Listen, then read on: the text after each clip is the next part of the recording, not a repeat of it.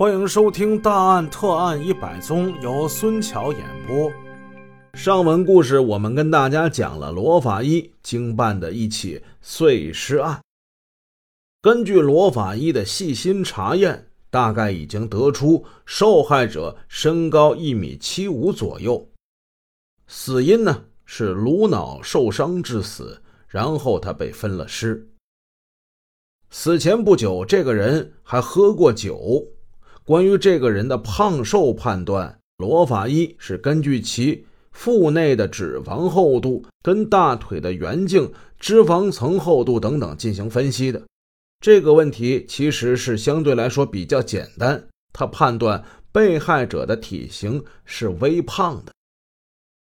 在法医的描绘之下，这个被害人又以一个具体的形象出现在人们的面前了。侦查员们根据法医提供的被害者的这些体貌特征等线索，运用技术手段，发现了被害者的身源。受害者姓樊，叫樊山，曾因为犯罪而被劳教过，家住在沈阳市同泽街。他的亲属有重大的犯罪嫌疑。事不宜迟，侦查员连夜驱车来到樊山的家中进行实地的勘查，罗法医也是同车前往。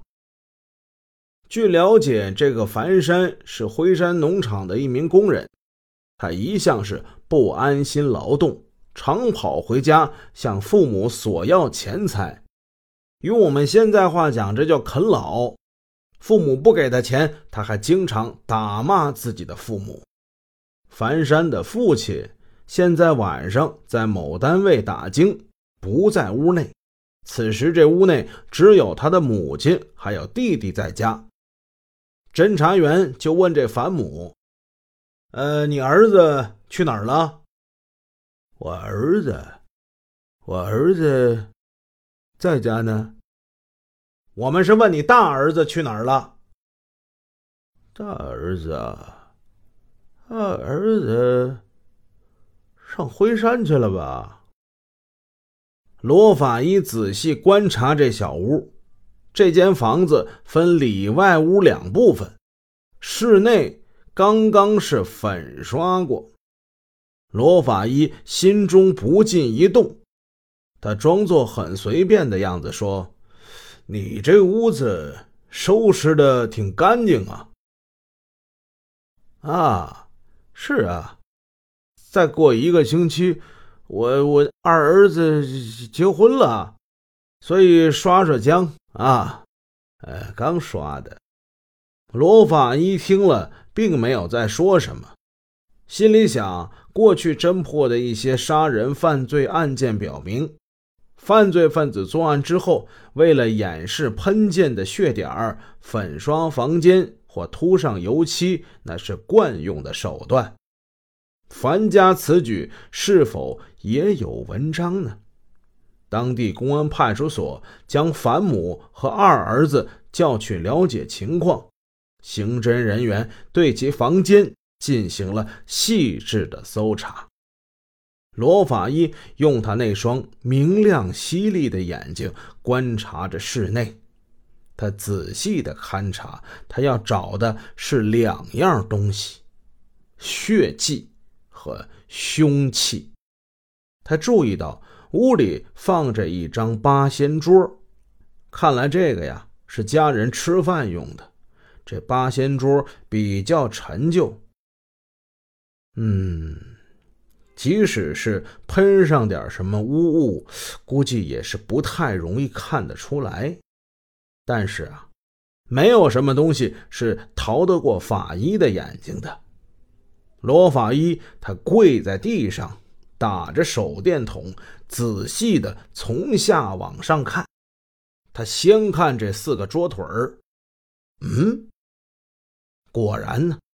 在一个桌腿上有几个细小的褐色斑点映入眼帘。没错了，这就是喷溅血点的血迹呀！罗法医非常的兴奋。接着，罗法医又在里外屋之间墙壁的玻璃上发现了一些细小的血点儿。那玻璃啊，是被主人精心擦拭过的，很明亮。